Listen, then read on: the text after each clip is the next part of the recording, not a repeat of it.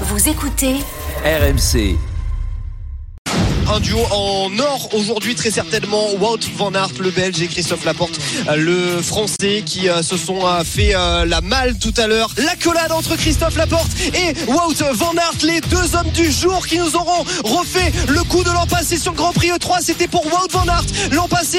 Est-ce que ce sera pour le belge ou est-ce que ce sera pour Christophe Laporte? Ce sera pour Christophe Laporte premier français à s'imposer depuis Philippe Gaumont sur Gand-Wevelgem en 1997 Seuls trois Français l'avaient fait avant lui. Philippe Gaumont, Bernard Hinault et Jacques Anquetil. Euh, Christophe Laporte qui remporte aujourd'hui l'une des plus belles, peut-être même la plus belle victoire de sa carrière. RMC, Bartoli à la folie. Eh oui, Arnaud Souk était au commentaire. La plus belle victoire de sa carrière sur une course d'un jour. Sa première sur une grande classique. Le français, donc Christophe Laporte, a remporté, tu l'as entendu Marion et vous l'avez entendu, ce dimanche, Gand Wevelgem au terme d'un super numéro en duo avec son coéquipier belge, Wout van Aert. Notre envoyé spécial en Belgique est avec nous, Arnaud Souk. Bonsoir Arnaud. Salut Jean-Christophe, salut Marion, salut à toutes et à tous. Salut Arnaud. Alors on a clairement assisté à un show de la Jumbo Vesma. Est-ce que tu as été surpris de cette image à la fin?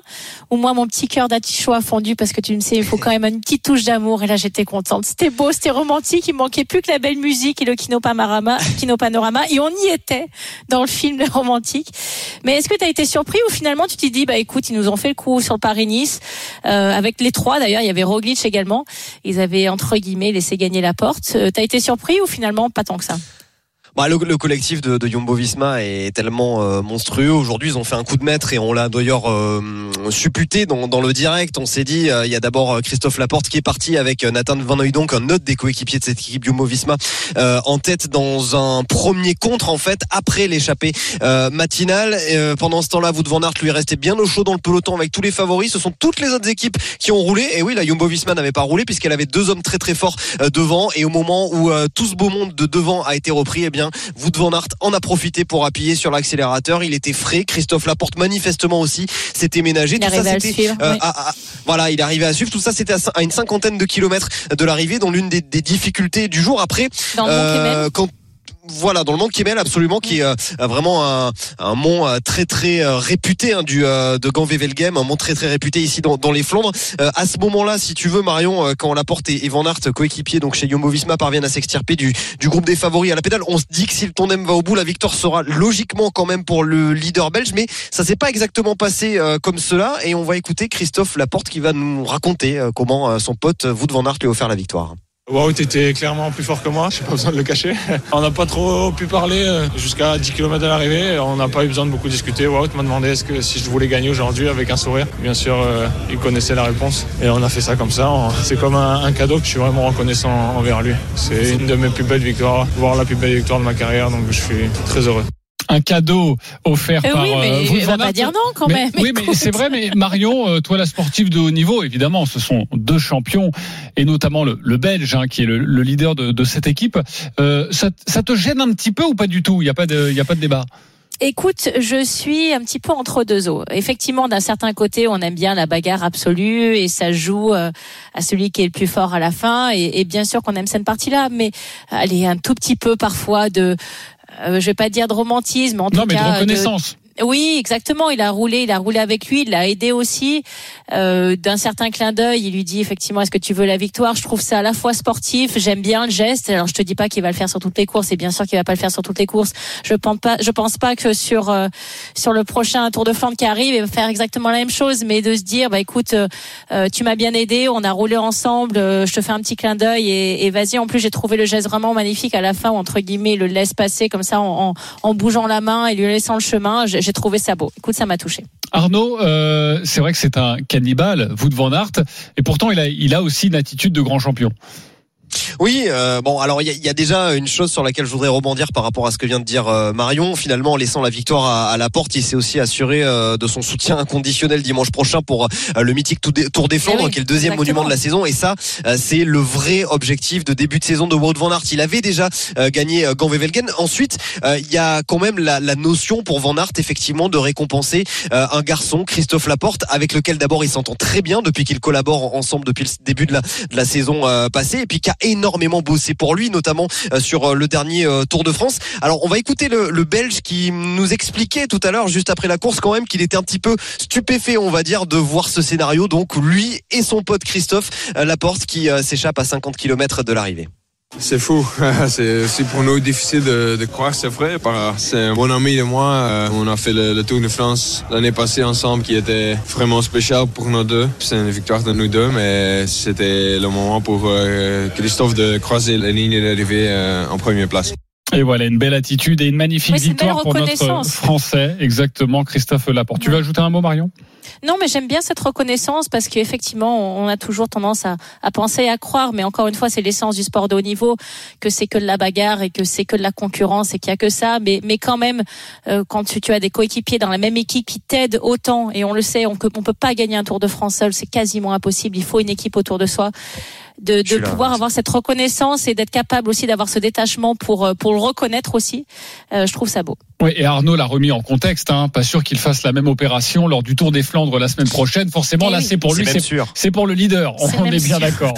on laisse l'apéritif pour les copains. C'est ce que j'avais dit aussi, mais ce que j'avais anticipé. le plat de résistance, c'est dimanche prochain, et on te retrouvera évidemment Arnaud Souk pour ce Tour des Flandres. Merci. Ce qui ne veut pas dire d'ailleurs que Christophe Laporte ne gagnera pas le Tour des Flandres. Hein. Ça peut être une cartouche de l'équipe Jumbo-Visma si jamais Wout van Aert, pour une raison X ou Y, euh, ne pouvait pas euh, eh bien remporter justement cette épreuve qui, juste pour vous le dire quand même, le ferait définitivement rentrer dans le panthéon du cyclisme belge. Wout van Aert, pour l'instant, c'est vraiment la victoire qui lui manque aujourd'hui pour euh, être, on va dire, euh, légal, voilà, des des, des, des, des Rick Van Looy, des, des coureurs comme ça qui ont fait la, la gloire des, des, des classiques belges il y a quelques dizaines d'années. On débriefera cette course dans Bartoli Time dimanche prochain avec, on l'espère, un très bon Christophe Laporte et aussi Julien Alaphilippe. Merci beaucoup Arnaud Souk d'avoir été avec très nous. Intéressant. Alors Bartoli Time, c'est l'actualité du week-end, vous le savez, mais euh, vous savez aussi que Marion euh, a très souvent envie de réagir à l'actualité de la semaine. Ah Marion s'invite dans le débat. Mon avis, de toute façon, Marion, elle fait ce qu'elle veut, c'est son émission et en plus, elle a gagné un grand chelem.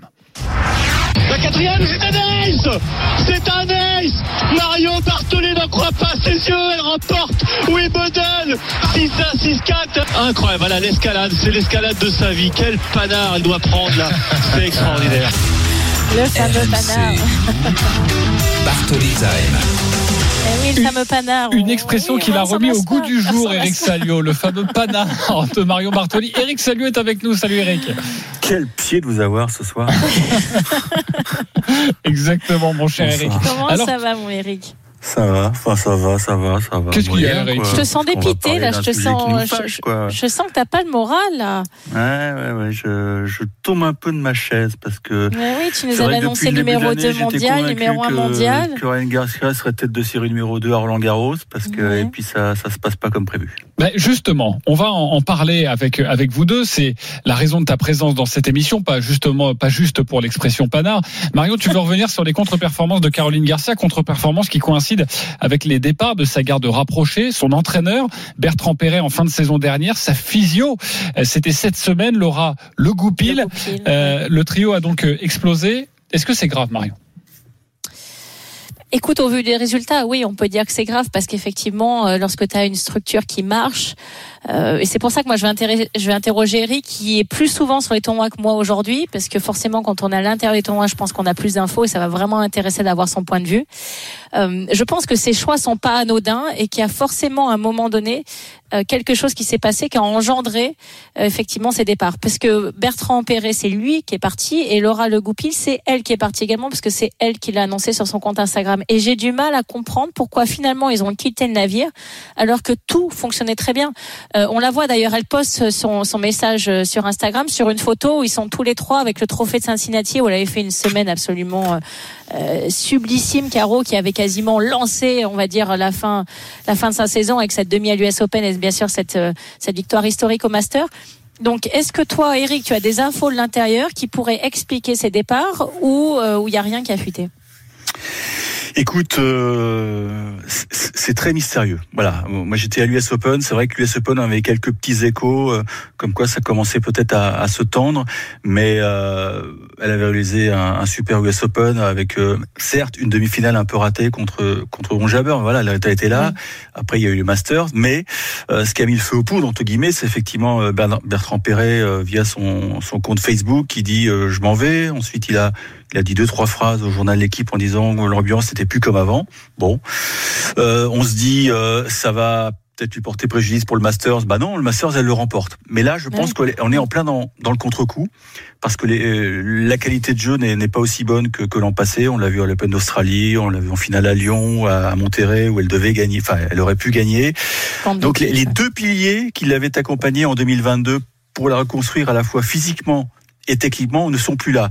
Et la manière dont Laura Le Goupil euh, a posté ça sur sur Instagram, euh, j'étais en train de prendre mon petit déj, j'ai failli m'étouffer quoi.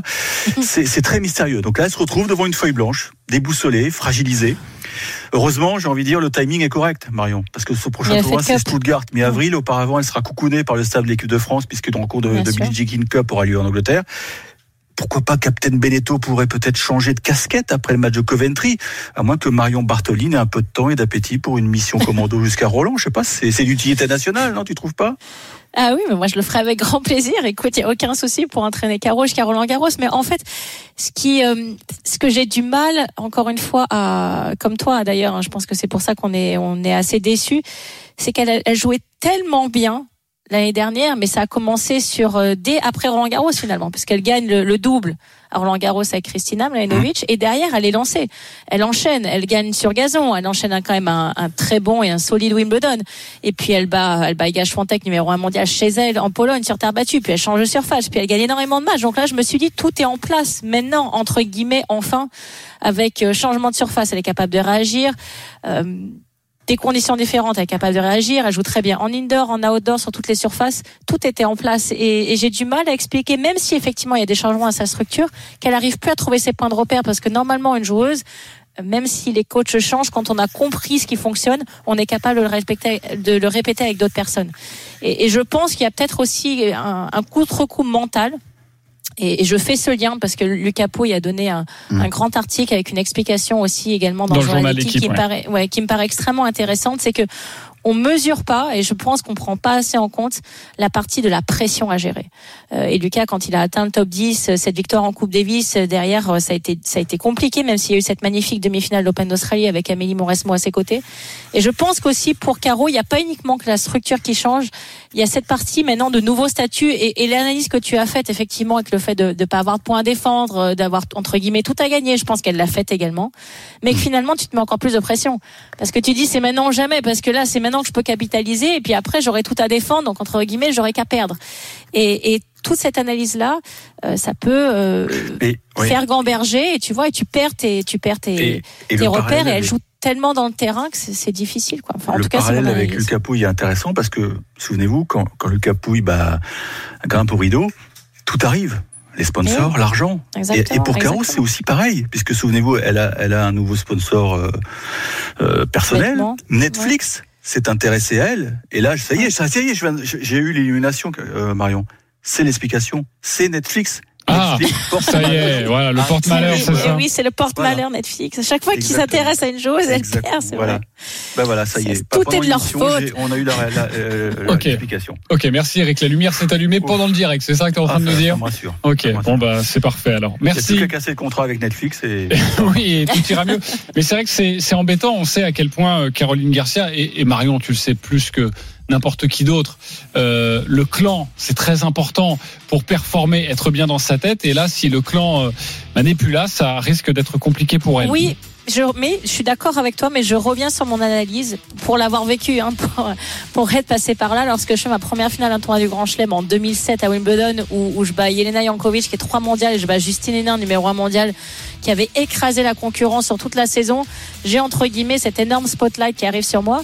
Et derrière, ça a été très très compliqué. La première partie de 2008 euh, jusqu'à euh, ce fameux Wimbledon avait été horrible pour moi avant que je me relance dans cette saison. Et, et tu sais, la, la pression d'un nouveau statut à défendre, c'est quand même très compliqué à gérer. C'est pour ça que moi, je respecte énormément les, les joueurs euh, qui sont capables de le faire comme ça année après année après année de performer. C'est très dur et je pense que Caro est une fille sensible et qui a aussi cette partie à gérer au-delà de la structure. En tout cas, c'est mon analyse profonde. Merci Eric d'avoir été avec nous. C'était un, un panard hein, de t'avoir dans Bartoli Time comme d'habitude.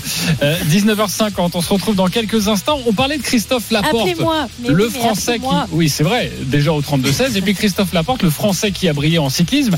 Il y a un autre Français, loin du cœur, loin des yeux, oui, mais quand même. Léon Marchand, incroyable, euh, lors des championnats universitaires américains. C'est de la natation. Il est en train de tout écraser. Reportage dans cette émission dans quelques instants. À tout de suite.